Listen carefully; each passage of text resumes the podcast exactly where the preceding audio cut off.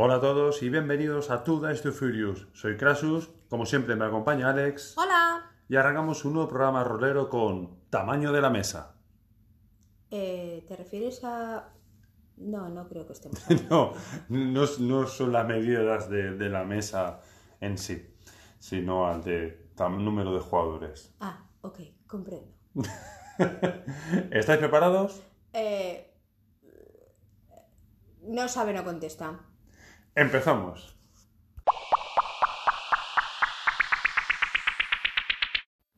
Pues el programa de hoy trata sobre el tamaño de la mesa. Y ya hemos dicho que no es el tamaño físico de la mesa. No, sino el tamaño en cuanto a cuántos jugadores tienen cabida en una mesa de rol para jugar. Pues todos los que quepan en la superficie de la mesa, pero no estamos hablando de ese tipo de tamaño. Lo que pasa que sí que es cierto que, bueno, algo de lo que nosotros queríamos hablar es realmente cuántos jugadores son los ideales. Y claro, en esto pues volvemos a lo de siempre. Eh, no creo que haya exactamente un número Yo, ideal. como en los dos programas anteriores, voy a spoilear. No hay número, número idóneo ni ideal de, Yo soy la de los de spoilers, te, te aviso yo, ¿eh? Pues No, es que no. me lo estás pegando. Esto es como, como Vale, un pues si virus. quieres te cuento lo que pasa en la No, no, no, no, no, no, no, no, no. Vale. No me spoiles. Eh, pues eso. Realmente, ¿cuántos jugadores son los apropiados, digamos, para una mesa? ¿Vale? Hay, hay masters en los que me incluyo, ¿no? De hecho, creo que todos hemos dicho en algún momento más o menos, ¿no? Eh, puede haber pa- partidas o campañas de 1, 2, 3, 4, 5, 6, 7 o más jugadores. Yo no he visto una tan grande, la verdad. Yo sí, eh, en foto, ¿vale? Esto que a lo mejor por Twitter ves que ves el máster de una foto y ves dos filas de gente, dices, uno, dos, tres, diez personas, ¿en serio? Bueno, dicen que la viña de los señores tiene que haber de todo, ¿no? Sí, bueno, de hecho yo eh, sé de partidas multitudinarias, pero todas estas son las que se juegan a través de chats. eh, o foros o como se diga o yo que sé como coño juegue la gente pero sí que es cierto de que hay, hay partidas entiendo que, que yo para empezar o sea matadme por favor matadme si queréis pero yo no Un concibo popular opinion. Totalmente, pero, pero totalmente. O sea, yo no concibo una partida de rol que se juegue mediante dejando mensajitos. O sea, no, yo no la concibo así. Yo creo que eso es otra cosa, pero bueno, en fin, es rol, pero no es rol. Entonces, eh, rol es otra cosa, para mi gusto. Ojo, que al que le guste jugar de esa forma, pues divino de la muerte, ¿no? Pero claro, en esas partidas entiendo que sí que, que, bueno, pues eh, una mayor cantidad de jugadores pues tampoco afecta, ¿no? Pero nosotros hablamos única y exclusivamente de, de las partidas tanto online, que se puedan jugar online, eh, como las físicas, ¿no? En mesa física, ¿no? Y entonces ahí sí que cada uno entiendo que, que tiene su, su propia, su propia idea de lo, que, de lo que es lo ideal. Entonces, claro, que no tiene que coincidir lo de los unos con los otros, obviamente. Pero bueno, nosotros venimos a dar nuestra opinión porque, Sí. bueno, para eso hemos hecho el podcast, básicamente para dar opinión. Sí, básicamente. Pues uno de los primeros puntos eh, para hablar sería del tamaño de la mesa con pocos jugadores, ¿no? los beneficios y los bueno no tan Sí. bueno y las desventajas que puede tener pues bueno tener una mesa pequeña Sí. ¿Qué, qué- qué es para nosotros una mesa pequeña o con pocos jugadores? Sería pues el máster y entre dos y tres jugadores como mucho, ¿vale? Es decir, entre tres y cuatro personas en total, incluido el máster, ¿no? Vale. ¿Qué beneficios tiene? Bueno, yo siempre digo lo mismo, ¿no? Es uno, mm, una de las modalidades que más me gusta, ¿vale? Entre dos y tres jugadores como mucho, ¿no? Eh, lo bueno que tiene es que te permite, para mí, ese, ese aspecto de, de aventura, de novela o de película, ¿no? En la que realmente, eh, excepto, que ya hemos comentado en otras ocasiones, ¿no? El Señor de los Anillos es un ejemplo que puede que haya gente que para nosotros confunda, ¿no? Es que no, la Compañía de Anillos son nueve. Sí, pero es que no todos son protagonistas de la Compañía de Anillo. ni van todos juntos ni todas las escenas las protagonizan los nueve es decir los nueve están todos juntos en contadas ocasiones realmente se les ve poco eh, juntos eh, toman más eh, protagonismo cuando van por separado y luego aparte del Señor de los Anillos tiene dos protagonistas que son Sam y Frodo, Frodo y Sam. Que hacen un grupo que sería de dos o tres jugadores en ese sentido, de, de los dos, y después están por otra parte. Gimli, Aragorn, Y Legolas. Legolas. y luego pues pues bueno, pues eh, Merry Pippin que va por otro sí. lado. Y ya está, pero sí, son, son un montón, son, son la tribu de los Brady, pero, pero van separados. En el fondo, las escenas se podrían hacer tranquilamente en mesas distintas porque lo que, lo que juegan entre, o sea, lo que jugarían entre ellos no, no se vería. Y ahora es cuando hacemos. Nos vamos al programa anterior. Y decimos, coño, esto es una campaña con Son- diferentes sí. jugadores y tal, diferentes personajes, pero es una misma campaña. Bueno, y al final, pues todo, todo está conectado, Todo está conectado. Todo está Vale. conectado. Entonces, ¿qué tiene de bueno? Pues e- ese aspecto de como son dos o tres jugadores con mucho, ¿no? Eh, realmente es, tiene ese aspecto más de protagonista, ¿no? Realmente es eso. En las grandes aventuras, películas, siempre hay un, un par de protagonistas, uno que tiene más peso que otro, pero suele haber eso, dos, tres como mucho, En ¿no? las series pasa exactamente Pasa lo mucho. mismo, porque por ejemplo, una serie coral, porque esto se le llama coral cuando sale mucha gente y tal, como puede ser, vamos a hacer referencia pues a un CSI, eh, Hawaii 5.0, son, son series corales, ¿no? Hay más, ¿no? Pero bueno, de las que yo vea, porque la verdad es que yo veo muy poca cosa, de Blacklist también sería una serie coral porque hay, hay varias... Sí, va- está varios- Alice y, y, y y, Red, y Red, que son los protagonistas, pero luego o están los... wrestler. por Bueno, yo lo pondría de protagonista porque es muy guapo, pero realmente Sí, es, realmente no. claro, no es protagonista. Pero vamos a ver, eso es coral. Entonces, pero realmente ¿quién son los protagonistas? Pues lo que decimos, uno, dos. Eh, ¿Qué pasa, por ejemplo, con las series eh, que tienen uno o dos protagonistas? En este caso, por ejemplo, pues me viene a la mente una serie viejuna, pero que marcó mucho en algunas personas, en este caso en mí también, como fue Expediente X. Eran dos Eran protagonistas, dos. Mulder, Scully. ¿Qué es lo que permitió esa serie, para mi gusto? Esa serie permitió el que se pudiera explorar también mucho más el trasfondo de los personajes a nivel individual, el que, el que se pudiera saber exactamente más de ellos. ¿Por qué? Porque pese a que cada capítulo era, bueno, sí, tenían una trama de fondo y tal Sí. de esto, pero era episódico, es decir, investigaban una cosa, se, se, se resolvía en ese mismo capítulo. Pasa lo mismo con Supernatural. Sí, Eh, justo te lo iba a Supernatural, decir, los sí. hermanos Winchester, exactamente lo mismo, tiene una trama de fondo y tal, pero son episódicos, ¿no? Es decir, que lo que empiezan en... Pero son dos protagonistas. Entonces tú vas viendo pues la historia de ellos, hay capítulos que se- centran más en uno, en otro, con Expediente X pasa igual, también se explora el pasado de Mulder, también el de Scully y tal, pero en una serie coral, como vamos a poner por ejemplo de Blacklist, eh, lo que tienes que, o sea, tienes que dedicar un capítulo entero a, a- a cada uno de ellos y en el fondo, sí, bueno, sabes algunas cosas, pero no sabes tanto porque es que realmente son, son tantos que tener que dedicarle, por ejemplo, al trasfondo de cada uno de ellos requeriría que la temporada no tuviera 23 capítulos, sino 45. Enti- eh, eh, Entonces, eh, vamos a ver a dónde llegamos, o sea, es que es eso, ¿no? Entonces, como mucho, durante toda una temporada te pueden poner un capítulo, a lo mejor, de, de uno de estos Sí. personajes. Eh, Que son un poco relleno, pero bueno, sí, ahí pero está, bueno, sí. es un capítulo para que tú veas un poco eh, el trasfondo de ese personaje, quizá, que puedas saber un poco más de él. Pero claro, al haber. Es lo que decimos, es cuando hay tanta gente, lo mismo se aplica a una mesa. Cuando la mesa es tan grande, ¿qué, qué tiempo o sea, le puedes dedicar a cada uno de los personajes sin tener que pararte a. Bueno, es que yo creo que sería muy difícil, ¿no? Ah. integrarlo todo encima además dentro de, de la historia, ¿no? Dentro de, de lo que es la, la trama, ¿no? Principal, el, el que también los trasfondos de los personajes eh, encajen todos y, y ten en cuenta de que no tienen que encajar uno ni dos, tienen que encajar a veces hasta cuatro y cinco. Eso es, es complicado. A raíz de lo que comentas, es cierto, por ejemplo, que en, en Expediente X o en Supernatural, los protagonistas son dos, ¿no? Y van saliendo otros personajes que en, en ocasiones les ayudan, forman parte de, digamos, del grupo de juego durante X sesiones o lo que sea, eh, que son PNJs, por ejemplo, ¿vale? Entonces, mm, Castiel sería un gran PNJ, por ejemplo. eh, el que escuche puede decir, bueno, si metes un PNJ, pues meter un jugador. Mm, no, ya es otra cosa. Porque para mí, por ejemplo, meter un PNJ, en este caso, por ejemplo, en la campaña de, de Owain Oerian, ¿no?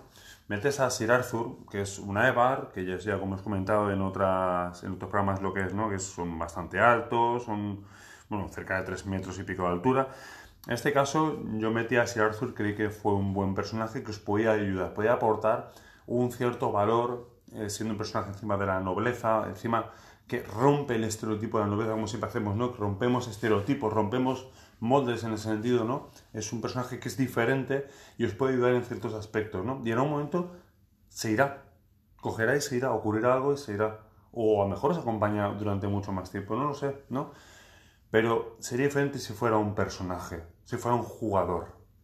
Claro, porque no puedes, lo que no puedes hacer con un, con un jugador es, por ejemplo, utilizarlo en este sentido, pues eh, decir, pues mira, ahora me interesa que sigas formando parte de esto, ahora no. Ahora te echo. Claro, eso no. Entonces, claro, siempre es más fácil con un PNJ. Claro, entonces sí es cierto que el grupo es pequeño, la mesa en sí es pequeña, porque metes dos, tres jugadores, pero al final siempre tiro algún PNJ, pero es que igualmente puedes decir, hombre, pues entonces ya es que son más, no, porque es que igualmente, ahora cuando hablemos de, de mesas con muchos jugadores, ¿no? De cuatro o cinco, sigo metiendo PNJs, ¿vale? Porque para mí siempre tiene que haber un PNJ.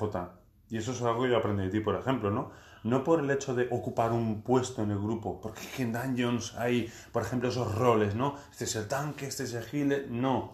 Sino porque da una ayuda, da un aporte, y no porque sea con mucha gente que diga, es que ese personaje del máster, no ese personaje del máster. ¿Vale? Es un Hay personaje. muchos- es que hay muchos PNJs que, os lo creáis o no, Aportan. apor- ayudan. no aparte de que aportan, y- es que algunos no nacen ni siquiera del máster. Claro. A veces son los propios jugadores, ¿no? Que, que te aportan ese PNJ y, ¿por qué no? Enriquecen la historia, ¿no? Entonces, claro, si, si ya vas con la, con la idea preconcebida de que los personajes no jugadores son los personajes del máster para que tú, para que el jugador haga lo que el máster No, quiere, O para que el máster se luzca, que eso yo lo he llegado a le- a leer en Twitter. Es ¿Ah, que ese personaje del máster y así él se luce. No, no, no. Mm, a Aquí, ver. va- aquí vamos a dejar las cosas claras. Que el único, gente que lo el hace, único que sí. tenía su escena en todos los lados para lucirse, ese era Legolas. Que siempre tenía, en, to- en toda la trilogía de Peter Jackson, tenía la escena del hola me tiro por aquí, hola me subo en un tri, en un En un escudo y bajo por en la un escalera escudo disparando. bajo por la escalera, me subo en un eh, En en el bicho aquel y no sé qué y tal y Pascual y ya. Pero es- eso estamos hablando de otra cosa. Ese sí podría encajar dentro de lo que es el personaje del máster, quizá si fuera un personaje no jugador, ¿no? Pero nosotros no los utilizamos para eso. Y No. esto, vamos a ver, no es una crítica. Cada uno puede utilizar sus personajes no jugadores como quiera, siempre y cuando la mesa esté de acuerdo. Entonces, ¿qué problema hay en que el máster se luzca con uno de sus PJs si al, de- si, si al resto de si al resto de jugadores les da igual o les parece bien? Nadie debería, debería tener la de esto para juzgar, ¿no? O sea, tú puedes dar tu opinión, sí, pero ya juzgar es diferente. Claro. Y, y es lo que te digo, eh, mi, mi perro a veces me mira con cara de decir, tío, tú no me estás mirando, tú me estás juzgando y eso no está bien. Eso no está bien, perro, no está bien, digo, porque yo cuando estás aquí tranquilamente vienes, me chupas el codo, te tumbas al lado, oigo ruidos extraños y luego empiezo a oler fatal.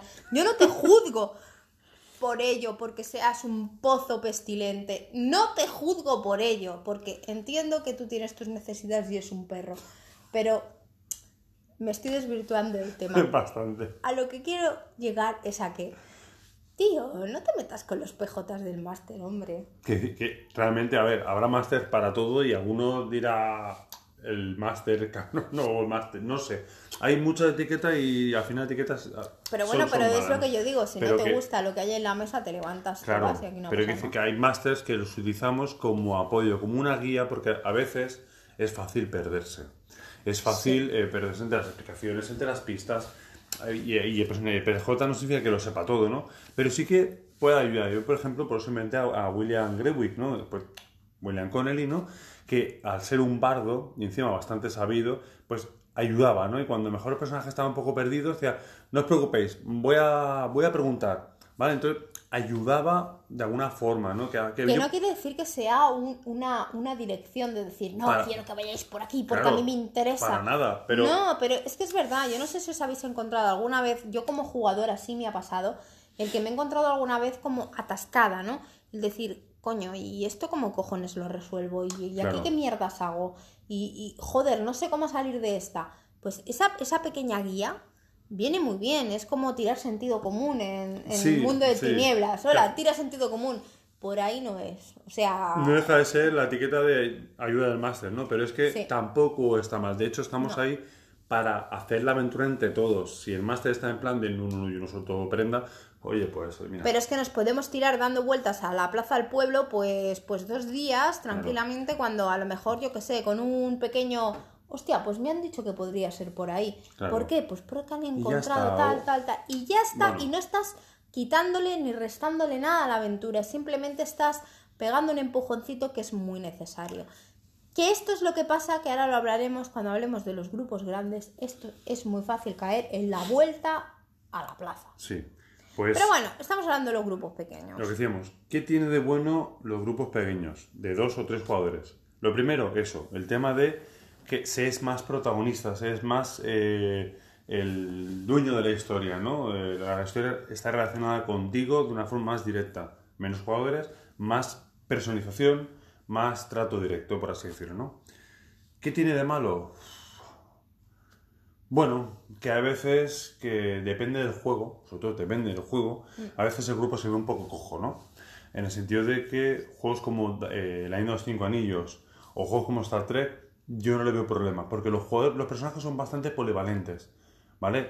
Eh, en este caso de samuráis que hemos visto en Cinco Anillos, estuvimos comentando, ¿no? Con aquella campaña de Sakebi y, y Ayako, ¿te acuerdas? Sí. Una era una samurai más enfocada con combate cuerpo, cuerpo a cuerpo y la otra era más a distancia. Pero realmente eran personajes muy polivalentes, es lo que tiene Cinco Anillos, que es cualquier personaje puede hacer de todo. No significa que sea bueno en todo, pero No. puede hacer de todo. Y eso ayuda a que puedas jugar tanto con un personaje como con cinco si quieres. Por ejemplo, en Star Trek, el hecho de que no vaya ningún healer, por así decirlo, dentro del grupo, médico, mm. no pasa nada porque, bueno, porque los personajes, bueno, todos están preparados para en un momento dado, pues, pues poder utilizar... evitar heridas Evitar y- heridas, curar. eh, curar, utilizar algún kit médico, es decir, siempre, siempre, siempre puedes encontrar una salida, ¿no? No lo hará tan bien como un médico. Obviamente, pero... te puede hacer el apaño, ¿vale? Te puede parchear, por así decirlo. Pero eso en daños es difícil, porque si tú te metes, por ejemplo, con un paladín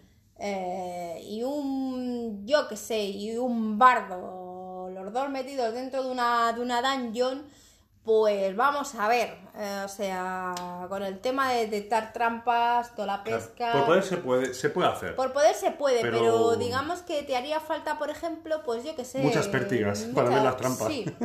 Entonces sería más complicado que si tú llevaras, por ejemplo, en el grupo, pues yo que sé, pues aparte llevaras un pícaro, que estaría muy bien. Si llevaras, por ejemplo, un caster, en este caso, pues un mago o un Sí, hechicero, sí. o lo que sea.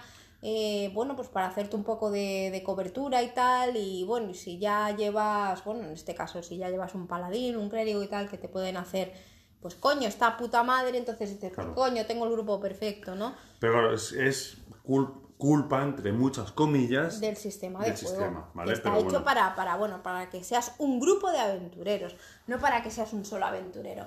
Pero bueno, por eso siempre lo decimos, bienvenidos sean los personajes no jugadores, ¿vale? Sí. Porque yo, por ejemplo, de lo que estoy muy en contra, y hay una cosa que a mí no me gusta nada, y ninguno de mis personajes, ninguno, ninguno, ninguno, ninguno lo ha hecho nunca, ni nunca lo será, por ejemplo, en un daño es ser multiclase Ujú.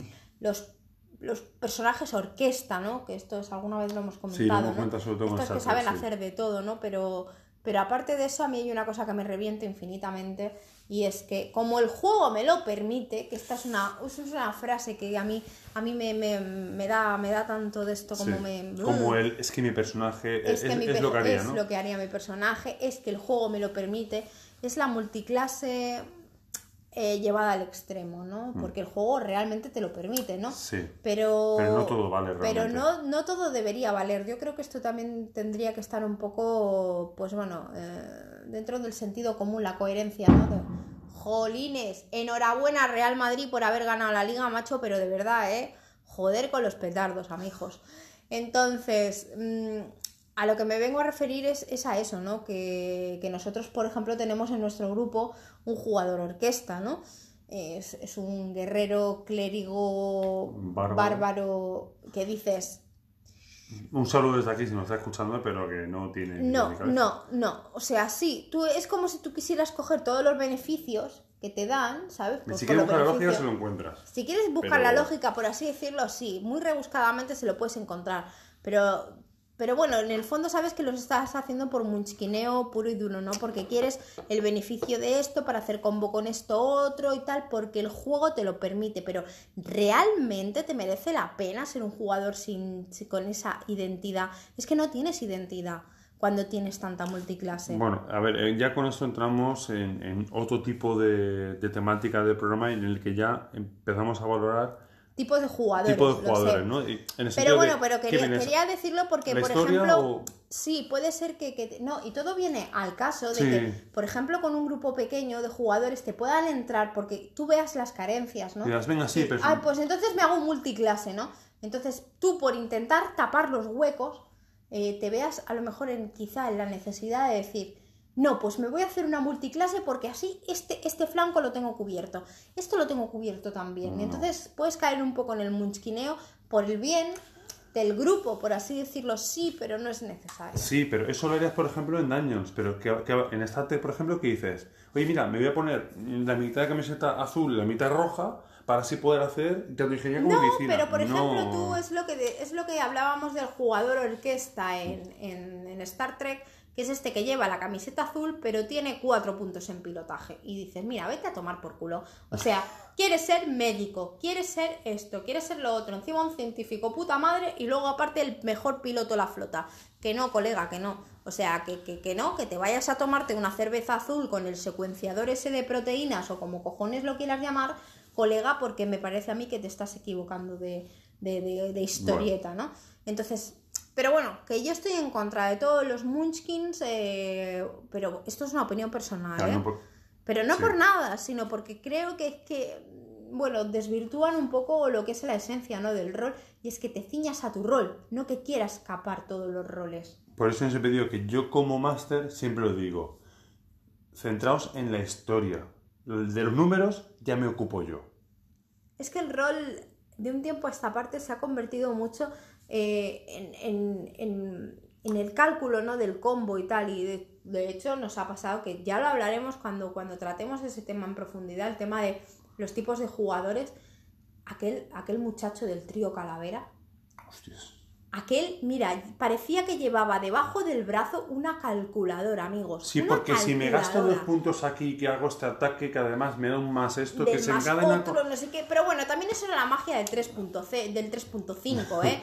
En, en, en D&D 3.5 también e- e- era un poco eso, el llevar la calculadora debajo del brazo. Eso en quinta se ha terminado.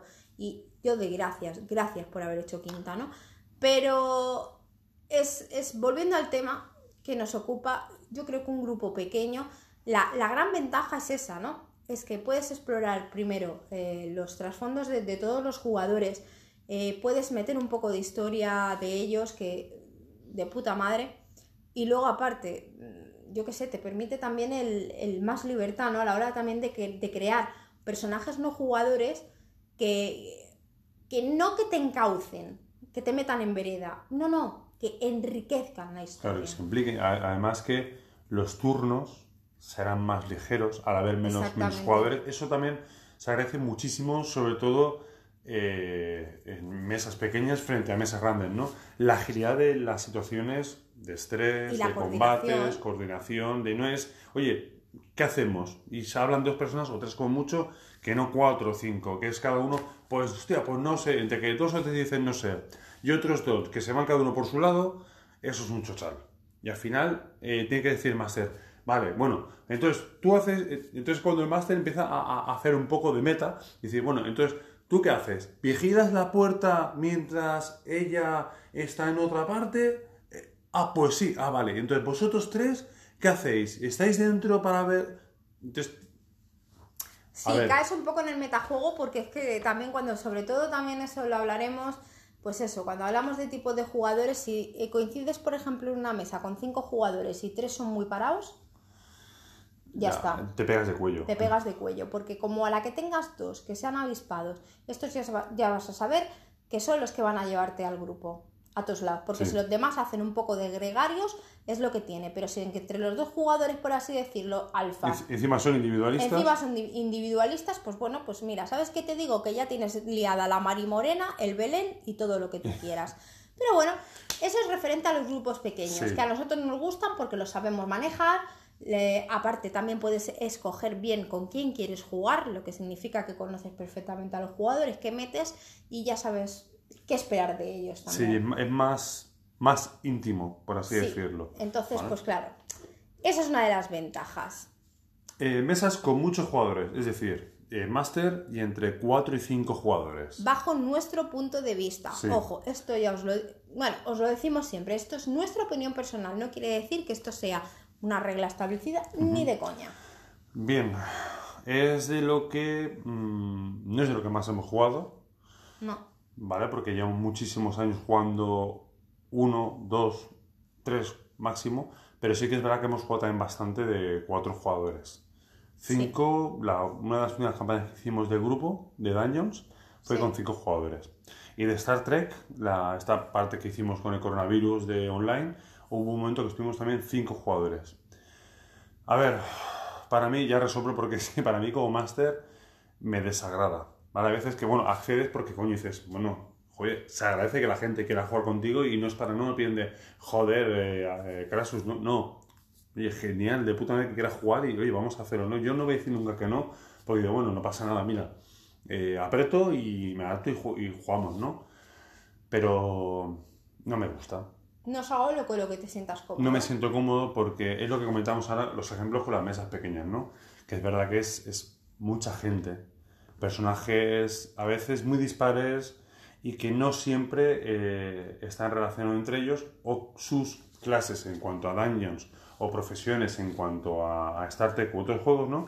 Eh, se hilan de alguna forma, ¿vale? Entonces, si te juntas encima con cuatro o cinco jugadores, que cada, cada uno es de su padre y su madre, y que encima ni se han creado de una forma que puedan formar parte de un grupo, cuesta cuesta bastante. ¿vale? Tienes, por ejemplo, el paladín eh, de los puros que tiene el palo metido por el culo, después tienes el hechicero que va a su puta bola, tienes otro que, bueno, es un poco complicado a veces, que no todos son así, lógicamente, ¿no? Pero que... Pero luego esto se agrava, por ejemplo, cuando se supone que en Dungeons el que tiene que tirar del grupo, pues es el parado, el paradito, este que, bueno, se deja llevar por la corriente, este jugador, pues claro, tienes un problema. Y es lo que hablamos, los grupos grandes. Sí, claro, pero es que cuando tienes cinco jugadores, es lo que dice él, cada uno de su padre y su madre. Tienes a tres que siempre son los eternos indecisos. Lo del no, yo me, yo esto. Pues no, sé. pues no sé, a ver qué hace este, a ver qué hace el otro. Entonces, claro, y el otro dice, no, no, yo es que estoy esperando a ver qué hace este otro. Y, es cuando haces un facepalm, pero a dos manos. Y, luego, claro, cuando viene el que, el que más o menos pilota un poco y te dice, no, no, no, vamos a ir por aquí, cargo. y no sé qué, y ahora cargo, y ahora le pego dos hostias y los demás, ¿qué, qué, qué? Que ya nos toca combate, ¿cuándo hay que tirar iniciativa? Por cierto, la iniciativa con que iba. Y, y, y puedes montar aquí un chocho pero bueno, perdón por la palabra, ¿vale? Porque sé que a mucha gente le puede ofender que, hablemos de cosas negativas refiriéndonos al órgano reproductor femenino, pero que por favor, hombre, no seamos tan culo duros, coño. bueno, sí. Bueno, lo que sea. Pero bueno, pues eso, puedes montar un cipostio, pero, pero, pero, pero muy gordo, ¿no? Y entonces, eh, lo que una escena se podía haber eh, solucionado, pues a lo mejor en 5 minutos, se te comen 45. Y que por favor levante la mano al que el, ah, bueno, a ver, aunque no le haya pasado, porque creo que todos hemos vivido alguna situación similar, eh, con más o menos similitudes, pero, pero bueno, que, todos hemos pasado por alguna situación parecida, es decir, algo que se podía haber resuelto fácilmente en 5 o 10 minutos, al final esa escena te lleva 45, lo que significa que cuando tú te haces tu, en tu cabeza el más o menos lo que dura la sesión, te das cuenta de que, de que no has avanzado ni 5 metros cuando han pasado dos horas y todavía seguimos en lo que te digo, el síndrome de dar vueltas a la plaza del pueblo. Sabes que es así uno de mis grandes miedos siempre. de ver una partida y decir, hostia, hostia, esto es corto, esto es poco, esto es poco. Y después ver que realmente a mitad de la partida dices, hostia, pero si es que ya tendríamos que estar acabando y os habéis enrollado con 20.000 cosas. Que también es, a ver, también es parte, ¿no? Del ir haciendo. Pero hay veces que dices, hostia. Mm, Claro, pero no". es, es más, por ejemplo, es menos complicado perderse con un grupo de dos, tres personas Sí. que llegas a un sitio, más o menos lo tienes claro, es decir, pues bueno, pues llegas, en el caso de Dungeons, pues llegas a la taberna, te no sé qué, eh, o vas luego a la posada y tal. Pero claro, cuando llegas con cinco personas, uno quiere ir a beber, el otro quiere visitar la tienda de los, de los componentes a ver qué encuentra, el otro quiere ver a ver si encuentra a la moza más buenorra de todo el de esto. El otro que se entretiene mirando pues una mota de polvo que, que flota en el ambiente. Y luego está el que todavía está en la entrada del pueblo y todavía no se entera de que hemos llegado. Pero ese es otro aspecto que ya entr- entra dentro de la psicología de- del rol, en el que, si te fijas, las veces que se han hecho partidas o campañas en las que había dos jugadores desde el principio, ¿vale? Suelen eh, compenetrarse muy bien, ir a la una. Es decir, que no suelen discutir, ni ir por eh, tener opiniones muy diferentes, ni ir por direcciones diferentes. ¿Vale? Eso también es, importante. Pero la que hay cuatro jugadores o cinco o más, ¿vale? Suele haber disparidad de opiniones y siempre tiene que haber uno o dos jugadores que son el especialito de decir, pues yo me hago un personaje lo más raro posible para que no se parezca en nada a los demás. Y cuando llegamos a un sitio, es en plan, ¿yo qué hago? Pues me voy al prostíbulo. O me voy a no sé dónde. Es cosa que no tiene nada que ver con la historia ni con la lógica de haber- llegar a un pueblo y llegas cansado del viaje, tal, pues te quieres... Bueno, gente Bueno, que... hay- Vale, pero aún sí, eso- podrías... A ver, pero qué decir. Al final, si lo, lo podemos justificar todo, lo puedes justificar todo. Pero que decir que encima se complica con que cuando hay más personajes, es más probable que surja la disparidad de, pues me mato y hago esto mismo, esto es lo más raro que encuentre. Bueno, pero es que sabes qué pasa, que hay gente que en la búsqueda, y esto ya te digo, entra dentro de los tipos de jugadores, Sí. hay gente que, que le gusta rascar y, y ser esperpéntico. Ya no te digo ser diferente, te digo ser esperpéntico. Y mientras más esperpéntico sea el personaje, mejor. Y estamos llegando a un punto en el que ya hablaremos de, bueno, pues eso, en los tipos de personajes, no tipos de personajes, sino tipos de jugadores, siempre se enfocan en una serie de personajes que, que, bueno, te pueden desequilibrar, no, no un grupo, ¿no? Te pueden desequilibrar toda la puñetera campaña, ¿no? Entonces, claro, esta es otra de las razones por la que nosotros preferimos los grupos pequeños porque conoces también a la gente con la que juegas, hay más intimidad, la resolución de problemas, si es que se plantea algunos, Hay mucha más compenetración. y es más ágil, es más de todo, entonces no es lo mismo, y ya lo hemos comentado hace un momento, no es lo mismo tener que, por ejemplo, de pararnos a pensar, bien, tenemos que hacer esto, ¿vale? Eh, eh, o este es nuestro objetivo, ¿cómo, cómo lo, lo hacemos? No es lo mismo quedar con la persona que tienes al lado o al otro lado de la pantalla que tener que quedar con, con los cuatro o cinco que, bueno, en fin, es lo de que decimos, puede ser un, un- vamos, un pitote de tres pares de, Sí. de cojones, ¿no? Entonces, grupo de cuatro, cinco, sí, pero no. Claro, ¿qué tiene de bueno? La disparidad bien creada de personajes, ¿no? Que tienes personajes de diferentes tipos que pueden trabajar juntos por un objetivo común, ¿no? ¿Qué tiene de malo? Pues lo que decimos, quizá demasiados jugadores que te ralentizan la partida y al final necesitas más sesiones para lo que podéis haber conseguido en menos. Y luego, aparte, el tema de, por ejemplo, que mientras se resuelven los turnos, eh, pues bueno, a ti que te ha tocado el primero porque has tenido la enorme suerte de, de, bueno, de sacar mucha iniciativa o de que tu iniciativa sea buena, sí, vale, pues eh, sí, actúas en primer lugar, tal y esto, pero hasta que te vuelva a llegar el turno, te ha dado tiempo a limarte las uñas, ponerte eh, el endurecedor, la capa base, que no sé Demostrado, qué. ¿no? eh, joder. Demostrado científicamente. ¿verdad? Demostrado científicamente. No, no quiere decir que yo me haga la manicura mientras espero turnos que sí, pero es verdad. A ver, si yo lo entiendo, si yo como máster es una de las cosas que intento evitar, pero es que hay veces que dices, por eso, bueno, eso ya da para otro programa, ¿no? De, cómo agilizar las partidas, ¿no? Y eso ya eh, estamos trabajando activamente en eso, de cómo, bueno, cómo agilizar las partidas, que eso ya hablaremos otro día porque ya es meternos en- en otras historias, ¿no? Pero bueno, Pasamos al siguiente punto. Ya hemos hablado de pocos jugadores, muchos jugadores, y vamos a hablar de demasiados jugadores. Pues en nuestra opinión, siempre lo decimos, al final nos cansamos de decirlo, pero es verdad, en nuestra opinión. ¿Qué son demasiados jugadores para nosotros? Máster y más de 5 jugadores. Eso es una locura. Y el que diga que no, que "Guau, es que es muy fácil llevar un grupo de siete jugadores, no. No. Si quieres hacer algo realmente con cara y ojos, vamos a ser sinceros. Algo que no te lleve 10 horas, va- vamos a ser, coño, un poco sinceros. A ver, Joder, no puede. a mí me gustaría poder decir qué tiene de bueno, pero es que no se lo encuentro. Porque es que yo, la gente que, la gente que yo he conocido, que tiene campañas o partidas hechas en las que le da igual meter 3 que 7, ¿vale? Y conocemos gente así, Sí. ¿vale? Entonces, que pues hoy meto un jugador nuevo y otro sale, otro muere, otro entra, tal. Yo jugar una campaña en la que mi personaje no tiene, tiene cero peso y que da igual que esté, que no esté, que viva o muera, no es una historia que yo desee jugar. Porque si da igual que yo esté o no esté, paso de estar, sinceramente. No, pero porque no te sientes. mm, claro, todos nos gusta sentirnos, por ejemplo, que la historia pues está un poco hecha a medida, ¿no? Para todos nosotros, si no, pues jugaríamos módulos. Que eso ya lo, habla- lo hablaremos también más adelante. también. Que se pueden jugar módulos, pero nosotros no somos fan de los módulos. Pero eso pasa en todos los estratos de la vida, Sí. no son juegos. Exacto, entonces Yo- yo... sí quiero jugar una historia, quiero jugar una historia en la que yo me sienta un poco protagonista, ¿no? Quiero decir la protagonista absoluta, Exactamente. que a veces lo he sido. Sino que, que lo que tú hagas Pero- tenga un peso, sirva para algo. Sí, Porque si vas a jugar para que no valga para nada. Pero oye, claro, al menos quieres dejar tu pequeña huella, Claro. ¿no? El que alguno de tus actos sea relevante para algo, ¿no?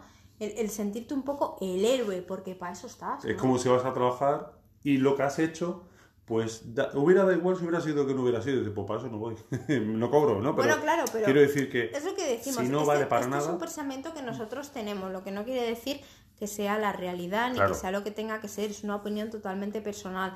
Y en este aspecto sí coincidimos, ¿no? Mm. O sea, a mí sí que me gusta el, el que, por ejemplo, pues, pues eso, mis personajes tengan alguna relevancia eh, Sí. dentro de la historia. Cuidado. Entonces eso con grupos enormes es que, que a lo mejor hay algún máster que ha logrado eso.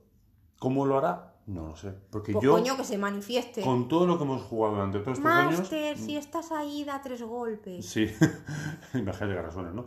Eh, pero Me cago claro, yo no, no. Y más que lo intento, de verdad, como no intenté hacer, yo sé, tengo ocho jugadores. Y sean ocho, pero estén jugando, digamos, los personajes vayan como por pareja. Y cada turno de dos sea uno. Y sea una forma de agilizarlo. Pero eso, eso Claro, digamos, pero- son técnicas de agilizar la Exactamente, partida. que eso no ya. tiene nada que ver. Exactamente, es lo que decíamos nosotros. En otro programa hablaremos de cómo agilizar las partidas, pero eso no hace que. Pero es que entonces ocho- estamos hablando del síndrome de la comunidad del anillo. Porque le estás quitando protagonismo a cada uno, pero, eh, convirtiéndolo. es- pero ese es el síndrome de la comunidad del anillo. Sí. Porque tend- te tendrías que ver obligado a, a resolver, digamos, eh, las escenas Por grupitos. partes, por grupitos, ¿no? Claro. Porque todo el mundo no puede estar dentro de una misma escena, ¿no? No sería tampoco ni lógico, ni coherente, ni nada. Entonces, estarías jugando una comunidad del anillo, ¿vale? Pero dentro de, de eso, como cada jugador es diferente, eh, los tipos de jugadores que hay son distintos, entonces siempre tendrías uno o como mucho dos que tirarían del carro. Entonces esos serían los protagonistas y Claro. tú involuntariamente les darías un poco más de peso a estos. Entonces Sí. los demás dirían, bueno, ¿y nosotros qué coño somos? ¿Un puto cero a la izquierda? Es que es muy difícil llevar un grupo grande. Yo también soy de las que, mi opinión es que valoro mucho y admiro mucho a la gente que es, que es capaz de llevar grupos muy grandes, ya Claro. te digo, de, de, de seis jugadores, siete jugadores, coño, llevarlo de puta madre, en el que todo el mundo se entienda, en el que todos estén compenetrados, en el que la gente no se lime las uñas entre turnos y tal, porque, porque bueno, supongo que él lo habrá conseguido, ¿no? Claro, porque de aquí o sea, no criticamos, damos nuestra opinión eh, y de verdad, si alguien lo consigue, joder, un aplauso y de verdad contadnos en los comentarios de, de, de iVoox y de otras plataformas que tenemos cómo lo hacéis.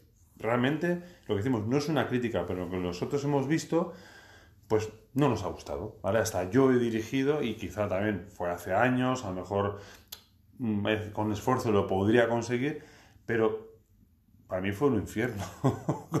fueron, creo que fueron siete, entre siete y nueve jugadores, era un puto Era, infierno. era un infierno. una y luego aparte ya te digo, sí, entre turnos, o sea, lo voy a explicar, ¿vale? Sí. Pero entre turnos desde que me tocaba a mí hasta que me volvía a tocar con tanta gente, o sea, me daba tiempo de levantarme y preparar una sangría de dos litros. Y dices, coño, ¿cómo cojones lo haces, tía? Pues, pues sí, tengo ese arte, ¿no? De, de, de hacer la sangría muy bien, ¿no? Y sí, sí, entre turno y turno me daba tiempo de, de ir a la cocina, el, el estar al loro, porque claro, se, se oía, ¿no? Lo que estaban hablando en la mesa. Y, y de estar ahí mezclando, ¿sabes? La, la facta con, con, el, con el vinillo, calculando el azúcar, ahí con todo el amor. Y, y, coño, me daba tiempo, tío. Y cada vez que llegaba a la mesa, llegaba con algo. Y si no llegaba con patatas. Y si no llegaba con no sé qué. Y si no llegaba con otra sangría. Aquella noche creo que cuántos litros hice. Bueno, da igual. Bueno, sí. Una burrada, ¿no? Pero es para que veáis, ¿no? Hasta dónde llega el, el... Bueno, es que fue una pasada. O sea, Por eso, que eh, cosas buenas de mesas con muchos jugadores, es decir, más de cinco, yo no se la encuentro. La cosa buena no se la encuentro, la verdad, no. Es que por- ni por- siquiera la disparidad, porque es que también eh, Al hay- final se te repetirán personajes, no de clase, en cuanto a daños, por ejemplo, pero sí de tipo. Porque meter un paladín y un clérigo, por ejemplo, tienen cosas diferentes, pero en ¿vale?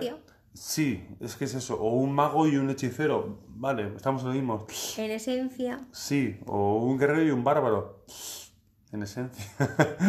Claro, Sí, es que es es, eso, si es que al final, claro, luego también tienen que, tener en cuenta de que, por ejemplo, de que todos esos jugadores, los 5, 6, 7, 8 que sean, pues todos quieran cogerse un rol distinto, ¿no? Claro. Eso sería lo ideal, pero ¿sabes qué pasa? Que no a todo el mundo le apetece jugar. Mm, No, Eh, entonces, claro, también tienes que respetar un poco lo que, lo que quiera cada jugador, ¿no? pero bueno. Así que, que esto también lo hablaremos más adelante. Es Sí. decir, por ejemplo, vosotros cuando hacéis la campaña, ¿qué hacéis? ¿Que cada uno se elija lo que quiere jugar o ponéis a, su disposición una serie de roles? Claro. Es decir, pues tengo eh, para un, yo qué sé, un explorador, un hechicero, un no sé qué, no sé cuánto. ¿Tú qué quieres ser? Pues coño, yo quería ser paladín. Claro. Pues no, pues paladín no quiero, ¿no? Yo qué sé, pues es otra forma, ¿no? De... es- Esto da para mucho, ¿no? Sí. Así haciendo un, un break, yo sí que digo, mira, ya tenemos, por ejemplo, un explorador, un guerrero y un, y un mago. Lo, lo suyo sería, pues, un pícaro tal. Tú puedes coger lo que tú quieras, pero para que sepas lo que hay. Entonces, guío un poco para decir, es todo punto, ¿no? Pero bueno.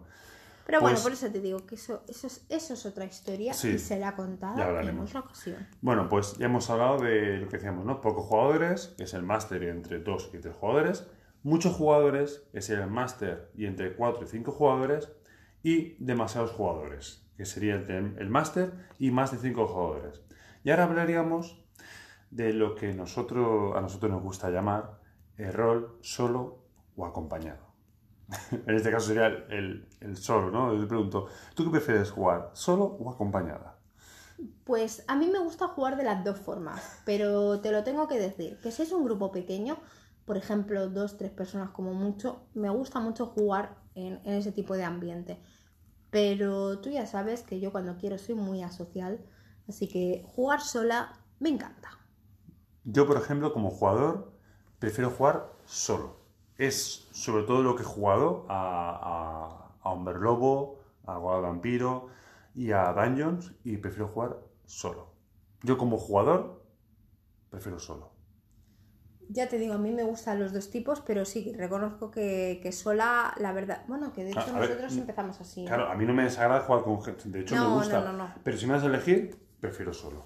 Pues nosotros, recuerda cómo empezamos y empezamos Sí. jugando solos. Fue hace ya muchos años y fue una campaña, bueno, fue una partida de la leyenda de los cinco anillos, segunda edición, y fue una partida, la primera que dirigíamos, dirigía, de 12 horas. Fue 12 horas del tirón.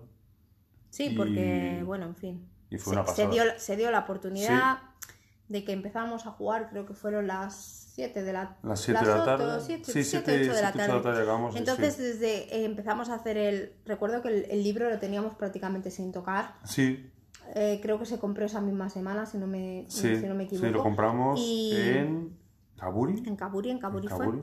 Caburi Barcelona, por Sí. cierto, un saludo para Caburi. Eh, creo que lo compramos allí, sí, seguro. ¿Y qué fue? Eh, fue llevárnoslo De hecho, íbamos a comprar Superhéroes Inc. Correcto, Y- y, y- vimos- vimos cinco anillos y dijimos, pero- ¿qué mierda es esto? Sí, esto como mola de samuráis, hola. Claro, Vamos a cogerlo. No conocemos, mi- miramos por detrás, hostia, esto tiene buena pinta. Eh, lo siento, Super Racing, pero no, y de hecho no lo hemos comprado nunca Super Racing. Y después de cinco anillos seguimos con, empezamos con segunda edición, seguimos con tercera, y ahora estamos con cuarta. Quinta no vamos a pasar. No, porque ya nos gusta cuarta tal como está, Sí. no, por, no por nada en especial. No, y sé no. que quinta tiene cosas muy bonitas y todo lo que tú quieras, pero bueno, nosotros nos plantamos Sí. en cuarta. Pero bueno, Entonces, ¿qué pasa? Pues Mm. que se, se terció el, el que, bueno, el que nosotros entre que hicimos la hoja de personaje, tal cual, esto, pues al final se nos alargó la cosa y nos tiramos toda la noche sin dormir con todo el hype ahí que nos creó la mierda, juego los cojones, aparte que la historia estaba interesante. Eh, muy interesante, de hecho, tanto que, que, va, jugamos una horita más, no, venga, va una hora más. Y así se nos dieron las 8 de la mañana, ¿no? ya ves. Bueno, pues eh, fue una de las mejores partidas que yo jugué en mi vida, no porque fuera una de las primeras eh, que yo Sí, jugué con cara que- y ojos, ¿no? Sino que, que coño, o sea, fue guay, ¿no? Y a partir de ahí también jugamos a Hombre Lobo, acuérdate, eh, tú dirigías, yo jugaba y de hecho empezamos bastante tarde a jugar en grupo. Sí. Que jugabas con. Era, era hija de una furia negra. Exactamente. Y Era una fiana, fiana, fiana. Sí, sí. Y estaba, estaba bastante Hombre Lobo, el graciosa. Apocalipsis. Entonces, joder, qué, qué buenas partidas Sí. aquellas, ¿eh? Pero claro, es lo que decimos, ¿no? Es Master y un jugador que permite eh, atención personalizada 100%. Entonces, ese jugador es el protagonista y no en plan de, oh, eh, soy más poderoso del mundo. No, No. pero permite eh, explorar el personaje, explorar su entorno, PNJs que van y vienen. Ahí sí que puedes permitir también PNJs que se quedan o PNJs que van y vienen. Por ejemplo, en Mundo de Tinieblas ayuda mucho ese personaje de, de que vas a hablar con alguien, que es el amigo de, pues mira, te acompaña y vas a tal sitio y después ya se va a lo suyo, ¿no? Eh, a mí me gusta mucho esa forma de, de dirigir y de jugar con solo una persona. Y tanto para lo bueno como para lo malo, porque también lo malo es eh, a veces el que solo tenga ese personaje, ¿no? Ese, y tenga sus carencias, también hace que salga su auténtico poder, ¿no? Y eso me ha pasado a mí jugando con Daniel Fowler, con el hombre lobo. Es decir, hostia, eh, es un personaje que no es un guerrero, ¿vale? No es un guerrero, es un. Es un en aspecto sería un historiador, ¿no? Es el, eh, la voz, ¿no? El, el inspirador, ¿no? Pero tiene también su- sus carencias que le hacen sacar la- las fuerzas de, de- de flaqueza, ¿no? Y permite que tire adelante. La necesidad, La necesidad, el ingenio. sí. Y esto es muy cierto en este tipo de partidas, porque piensa Bueno. que, que, bueno, que lo que tendrían que hacer entre 4 o 5 jugadores, teóricamente, que es, que es bueno, como se, se suelen eh, montar estos juegos. Lo ¿no? tienes que Para hacer tú. Lo tienes que hacer tú solo y te tienes que buscar la vida. Y el máster tiene que coger y darte las herramientas de alguna forma. Y no está mal jugar así. Claro. Entonces la gente es lo que podría decir, lo que hemos comentado antes. Ah, pues mete otro jugador. Ah, pues no. Es que Claro. si no quiero, Es que, por ejemplo, tú aludes mucho a la campaña de Sith, eh, de Dungeons and Dragons, y la campaña de Sith fue así. Yo como máster y tú como jugadora. Punto. Y, fue, y ha sido una de las campañas que más he disfrutado como máster por, bueno, de hecho que también tocamos muchos factores sociales como la esclavitud dentro de un mundo de fantasía y más una esclavitud permitida en muchos reinos y eh, abolida y vista con asco desde otros, ¿no? Eh, el qué pasa cuando a una persona de gran importancia para el personaje le- pues se convierte en un esclavo o eh, muere y, pero realmente no están muertos, lo han, lo han esclavizado y, y- y ahondar en ese sentimiento, ¿no? También permite que eso, si tuvieras cuatro jugadores, no pudieras hacerlo con tanta por profundidad. Por ejemplo, sí que es cierto, porque esto ya supongo que, que para, para futuras campañas que se puedan jugar eh, recuperando estos personajes, Sí. el, el cómo, por ejemplo, a mí me, sí me gustaría ver la evolución de, de ese personaje, que es, es, es personaje no jugador, pero que podría ser jugador perfectamente por lo bien elaborado que está, es el personaje de Eric Haraldson, eh, el cómo pasa un chico noble que, que tal, o sea, ha pasado por, por tanto, ese, ese chaval no tuvo que volver igual. No, hombre, tú piensas que lo que decíamos, ¿no? Era, era un capitán de, de la guardia de, de las sombras de Haraldson, de los Sí. exploradores de los bosques cercanos a la frontera con el reino oscuro de Orzombel.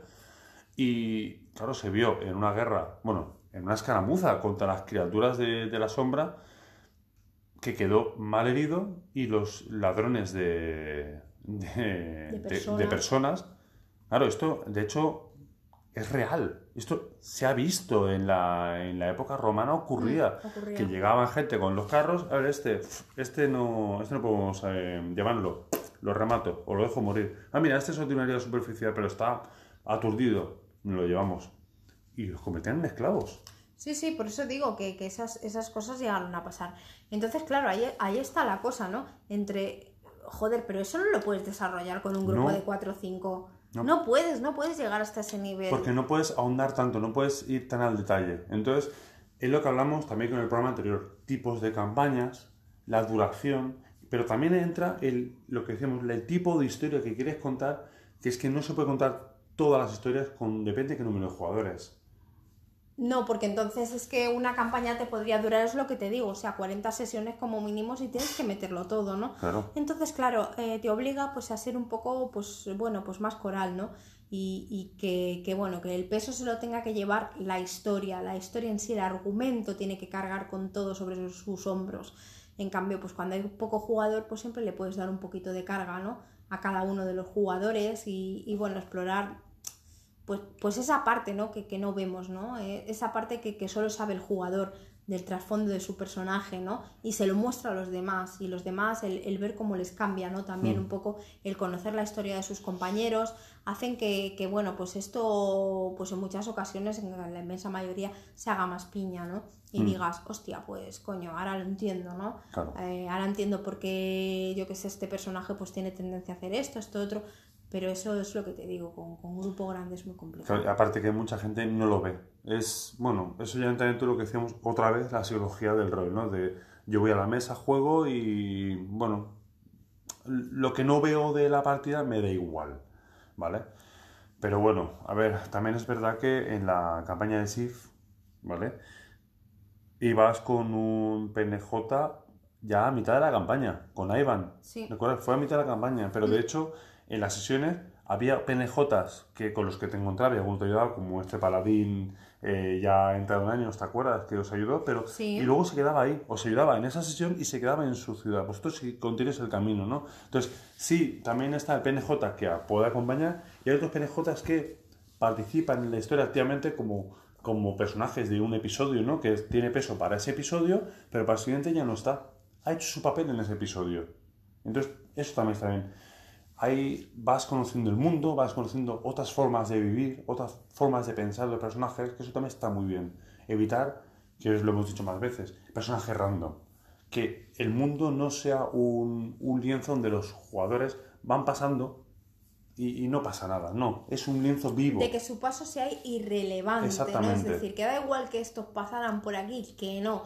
No, eh, yo siempre lo he pensado, o sea, si tú estás jugando una campaña, que mínimo no que dejar una pequeña huella, ¿no? Claro, campaña o sucesión, pero por ejemplo, Ana, con la otras veces que habéis pasado por, por Colby, que estaba ahí Efer en la taberna de la Dama Ebria, conocí a los personajes. ¡Hombre, qué hacéis aquí! Pero si hace años que no nos vemos. tal". O sea, había ya una chulo, de sí. ver que ese PNJ ahora está más mayor. Ahora tiene mejor. Eh, Efer, recordad que luego se convirtió en el alcalde de- del pueblo. Sí. Porque cuando vinieron los goblins de la torre de Gilfang, el, el trasgo, pues ayudó mucho cuando el alcalde huyó, ¿vale? Y lo, lo, lo eligieron como alcalde, ¿no? Y ahora, eh, por ejemplo, Sally, su esposa, ya estaba luego embarazada. En plan, hostia, la gente va, va, Eso, va eso es muy- cambiando. es muy chulo. Si tienes un mundo que es plano, que lo que dices tú, que no, el paso del personaje no cambia nada, y pues es cuando al final ocurre que, bueno, vengo, juego, tiro dados y voy a mi casa y ya está. Y ya está. o bueno, si estás pero- jugando online, desconecto y punto. Pero, Pero, bueno, bueno, pero esos son tipos también dentro de, lo, de, de jugadores, ¿no? Sí. Que, que, bueno, se lo pueden tomar de una manera u otra, ¿no? Yo para mí es imposible no implicarme, ¿no? Yo me implico siempre, ¿no? Pero porque es mi forma de, de jugar y es mi forma de hacerlo, ¿no? Así que, en fin, el número ideal de jugadores, pues el que tú quieras, el que vosotros queráis, con el que os sintáis cómodos y con los que os apetezca jugar o hacer Y sobre todo, que no es fijo, que hoy puedes hacer una campaña de dos jugadores. Y mañana de 20, si te las- apetece. exactamente, no. O hacerlo por chat o por WhatsApp. Yo he visto partidas incluso de rol por WhatsApp y, y bueno, yo solo lo considero rol. Pero bueno, pero es mi opinión. Es mi opinión pura y dura. Me podéis decir, Alex, sí que es rol. Y yo te diré, ¿para ti? ¿Para ti? Bueno, a ver, bueno, ya nos metemos en berenjenales, pero, pero si consideras sabes que, que a mí me encanta meterme si consideras que eso es rol, entonces Diablo 3 también es rol. Y Magic también es rol. Y Warhammer 40 también es rol. Si una partida por WhatsApp es rol, ya nos liamos la manta a la cabeza y todo aquello que tú interpretes un personaje, sea un general o sea un personaje, también es rol. Por eso digo que. ¿qué es rol? Rol es lo que tú lo consideres rol. Y lo que opinen los demás, pues como decía Aldo, esto está de más. Y ya está, pero aquí estamos para nuestra opinión. Así que mete en tu mesa, en tu juego online, en tu chat, en lo que quieras, los jugadores que quieran. Bien está lo que bien acaba y, Y chimpún. y chimpún. Bueno, pues ya para terminar, eh, queremos comentar, pues bueno, algo que, que nos lleva rondando desde hace tiempo por la cabeza y es esas mierdas que has comprado, roleras, obviamente, y que luego pues no te han servido para nada, ¿no? Digo mierdas en el sentido con cariño, ¿vale? Porque cuando, que, que no quiere decir que sean mierdas. No, no, no, es sino decir, esas cosas que... esas cosas que dices, ¿para qué me habré comprado esto, el cachivache este, para qué vale? O sea, cosas que cojas con mucha ilusión porque piensas que te van a salvar la vida rolera y luego te das cuenta de que, bueno, has tirado tu dinero, eh, tú personalmente has tirado tu dinero y, piensas, joder, cómo me alegro del que le haya sacado partido a esto. O sea, porque es, eh, me, me encanta el mundo, un mundo en el que lo que para ti es un asco, para, para otro puede ser, eh, eh, ¿sabes? La lámpara mágica de Sí. Aladino, ¿sabes? Y viceversa. Hay cosas que te dicen, esto es una puta mierda, y dices, coño, pero ¿qué dices? Pues es lo mejor que me ha pasado en mi existencia, ¿no? Y, y bueno, pues que este mundo es maravilloso y, y bueno, pues nosotros tenemos... Pero ¿cómo, llam- cómo llamamos a esta sección? Mira, pues hay una, hay una youtuber que, que hace, hace maquillaje desde aquí. No creo que nos escuche, ¿vale? Porque creo que la temática nuestra no tiene nada que ver con la suya, ¿no? Eh, pues la youtuber esta que habla de maquillajes y de historias Sí. se llama Ratolina y ella pues bueno hace, hace también pues, pues bueno a veces balance de cosas que compra y dice esto es una puta mierda, ¿no?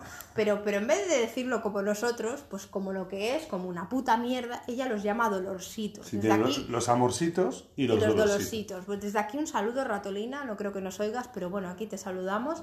Eh, pues sí, los dolorcitos son esa- esas mierdas que compras y dices, para mí es una mierda, para ti será un tesoro, Sí, ¿vale? Pero para para ti es un no, ¿no? amorcito, para mí es un dolorcito. Exacto, bueno, pues nosotros, bueno, pues tenemos nuestros dolorcitos, ¿no? Esas cosas que compramos y, y decimos, "Jo- joder, joder, jo- joder, me podía haber ahorrado. Yo estoy pasta". pensando en un dolorcito.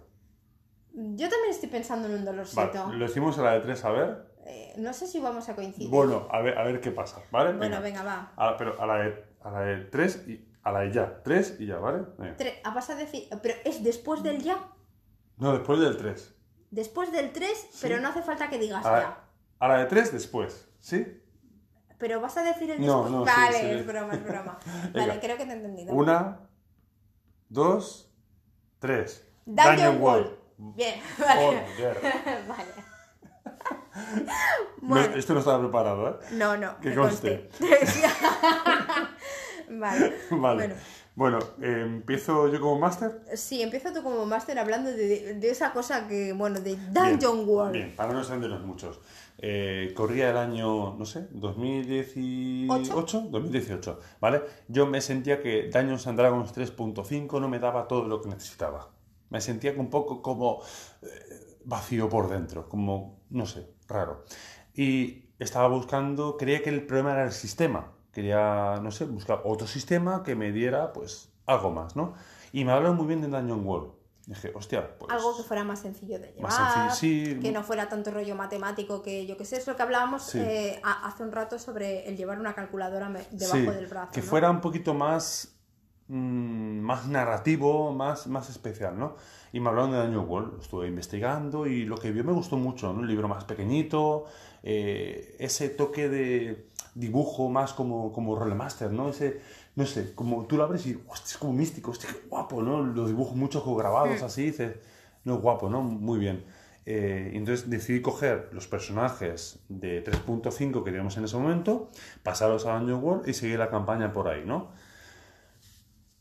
No funcionó. No funcionó. Al principio, al principio bien, ¿vale? Dungeon World lo que tiene es que tiene un avance que no nos gustó nada. Al principio los niveles muy bajos, niveles de 1 a 4, el juego te, aguanta bien, ¿no? Pero claro, estamos hablando que ya en personajes ya avanzados de 3.5 y los adaptamos entonces no, no aguantó bien la cosa, ¿vale? Eh, a mí me gustó, sobre todo para campañas muy cortas o para eh, one shots o para campañas en las que decidieras no hacer avance, que los personajes no avanzaran, ¿vale? Sí, el sistema de juego también me, me gustó, pero se nos quedó muy corto. Dijimos, para la forma que nosotros tenemos que de jugar, pese a ser un juego muy, perdón, un grupo muy rolero, muy de rolear, eh, el sistema no nos ayudó nada, ¿vale? Estamos acostumbrados a más dungeons en el sentido de, aunque roleáramos mucho, tirar por esto, hacer lo otro, eh, mm, no. llegó un momento que dijimos, oye gente, incluso el jugador me dijeron, oye, no, no nos gusta. Y yo dije, vale, a mí tampoco, pero es que me da miedo preguntaros de, joder, este va a cambiar otra vez, ¿no? Y dije, ¿queréis volver a 3.5? mira, aunque 3.5 tiene sus cosas, sí, que volver a 3.5. Y poco después, nada, meses después, pasamos a, a Dungeons Quinta. De hecho. Sí, pero porque todo esto fue. A ver, a mí como jugadora lo tengo que decir. Sí, tu opinión como jugadora de Por ejemplo, sí, los primeros. Bueno, los primeros niveles, por así decirlo, tira que te vas echaba muchas cosas de menos, ¿no? Decía, joder, y esto... perdisteis ciertas cosas, sí. Sí, entonces se quedaron personajes que, que, realmente, o sea, no, no mostraban tampoco todo el potencial, ¿no? Que claro, es que pasar, por ejemplo, de un 3.5 a un Dungeon Wall es como si yo... Es que un nerfeo... Vamos a hablarlo en términos Aparte de la personalización de los personajes. Eh, es un nerfeo que, que dices... No, porque yo si me paso a una cosa que yo considero que sea mejor, es para estar mejor. Claro, yo creo que hay poca gente que, por ejemplo, viva en una mansión de puta madre y se vayan a vivir a una roulotte, a no ser que sea por algo muy concreto, por algo que tal, y es como dice Crash, ¿no? Eh, pues un one shot, una, una, campaña en la que, bueno, pues eh, quieras hacer para niños, bueno, a ver, perdonarme, ¿no? Eh, yo no, sí. Antes lo hice porque realmente es un sistema, los que conocéis el, PBTA, es un sistema realmente muy sencillo. Claro, entonces, claro, pues para jugar pues con, con principiantes, gente que no ha jugado nunca rol y se quiere iniciar, pues Dungeon Wall para mí es perfecto para eso, ¿no? Pero para, para gente como nosotros, sobre todo por nuestra forma de jugar, la forma en la que nosotros, pues bueno, más veteranos, ¿no? Con el, con el tema de a la hora de crear personajes, sobre todo el personalizarlos, el expandirlos y tal, sí que se nos quedó corto, ¿no? Si a él como máster se le quedó corto, pues imagínate a nosotros como jugadores, ¿no? Entonces, mm, yo me di cuenta en las primeras sesiones, ¿no? Creo que fue la cuarta o quinta sesión que dije, bueno, creo que desde hace cuatro sesiones, o sea, no, pero no he querido decir nada, tampoco por el mismo tema, ¿no? Por no molestar, por no... porque te sabe mal también decir, porque sabes que se ha hecho por mejorar y, oye, eh, que no... Oye, que no, que esto es una puta miércoles para como nosotros jugamos, ¿no? Entonces, pues claro, me sabía mal, pero sí yo me di cuenta de que aquello no, no iba a ninguna parte, ¿no? Aguantamos aún así bastante. Fueron 8, 7, 8 sesiones, creo. 7, 8 sesiones de 4 horas y pico cada una, es decir, que si os dais cuenta, o sea, tuvimos tiempo de, de testear bien el juego y de hecho llegamos al nivel máximo relativamente rápido. Eh, luego, claro, hubo gente que decía, bueno, ¿qué? Coger un aprendiz. no sé qué, intentando, intentamos inventar un sistema para, para tirar más allá del nivel máximo. Pero es que no, rompía. Pero rompía demasiado, era demasiado rollo y dijimos, ¿qué coño? Vamos a volver a 3.5, más vale lo malo conocido que lo bueno por conocer. Y justo después de volver a 3.5, lo que dice Crash, eh, nos apareció Dungeon Quinta. Éramos muy reacios. Porque... yo era muy reacio, tú no. Yo no, yo no, yo quería Yo era muy reacio, yo decía mi 3.5, mi 3.5, pero es que. Yo decía, no, yo no me pienso comprar ninguno Claro. más de Daniels porque no sé qué. Bueno, es que se puso como una. Pero, A ver, pero- pero pero- como una puta fiera. Bueno, también de- nos pasó, bueno, me Sí, pasó con sé. Hombre Lobo, ¿no? Que decías Sí. que no, pues que, claro, tú cuando tienes un sistema que realmente te gusta, está muy bien, claro, dices, no voy a perder el tiempo en leerme otra cosa. Error, hay que darle una oportunidad. Y, y esto, a ver, cuesta, porque yo, yo, a mí me han pasado decir, no, no, no, no, no. Y después cogerlo y decir, venga, voy a darle una oportunidad. No, voy a leerme a ver qué encuentro, para verle errores. No. Recapacitas y dices, voy a dar una oportunidad. Y, y dices, hostia, qué bueno. A lo mejor lo ves y dices, qué mierda, ¿no? Pero, hostia, me, me gustó mucho Quinta. Igual que Hombre Lobo, eh, Requiem o Vampiro, el. Vampiro, el Requiem, Hombre eh, Lobo. perdón, al revés, sí. El exilio. El exilio, sí, perdón. Pero sí, sí. Eh, bueno, pues eso, que, que, bueno, a nosotros, pues bueno, el cambio a quinta, pues sí que nos sentó de puta madre. Encontramos eso, ese, digamos, en la sencillez, por así Que decirlo, buscaba con Dungeon buscábamos con Dungeon Wall, pero con el avance que queríamos de, de 3.5. Así que para nosotros quinta, eh, pues ha sido, sí que es verdad, la, la solución del mundo mundial. Dungeon Wall, lo siento mucho. Se convirtió en un dolorcito. Eh, no te volveríamos a comprar ni aunque te regalaran, pero oye, es, es un gran juego, pues para lo que he dicho, para sistemas sencillos, Mm. Claro. one shots, gente que se inicia. De hecho, acabó un Wallapop con todas las notas que tenía marcadas y el que lo compró acabó súper agradecido de todas las notas que le tenía puestas. Así que Eh, pues eso, pues eh, fue un amorcito para otra persona. un dolorcito un- para nosotros, pues joder, eh, aquí todos ganamos, ¿no? Pues sí, Viva Wallapop. Un saludo a Wallapop. Recordamos que podéis escucharnos en Anchor, iBox, Breaker y Spotify, además de seguirnos en nuestro blog, en Twitter, arroba Furious y en Facebook. Y podéis escribirnos con vuestros comentarios a nuestro mail, gmail.com y además dejarnos mensajes y comentarios en nuestras redes sociales y en iBox. Como siempre, recordar que el Two Dice, Two Furious va con número, no va con letra y... y ya está. Y hasta aquí el programa de hoy. Gracias por escucharnos. Os esperamos en el próximo programa y recuerda. Algo tendrá el agua cuando el que le digo la bendice.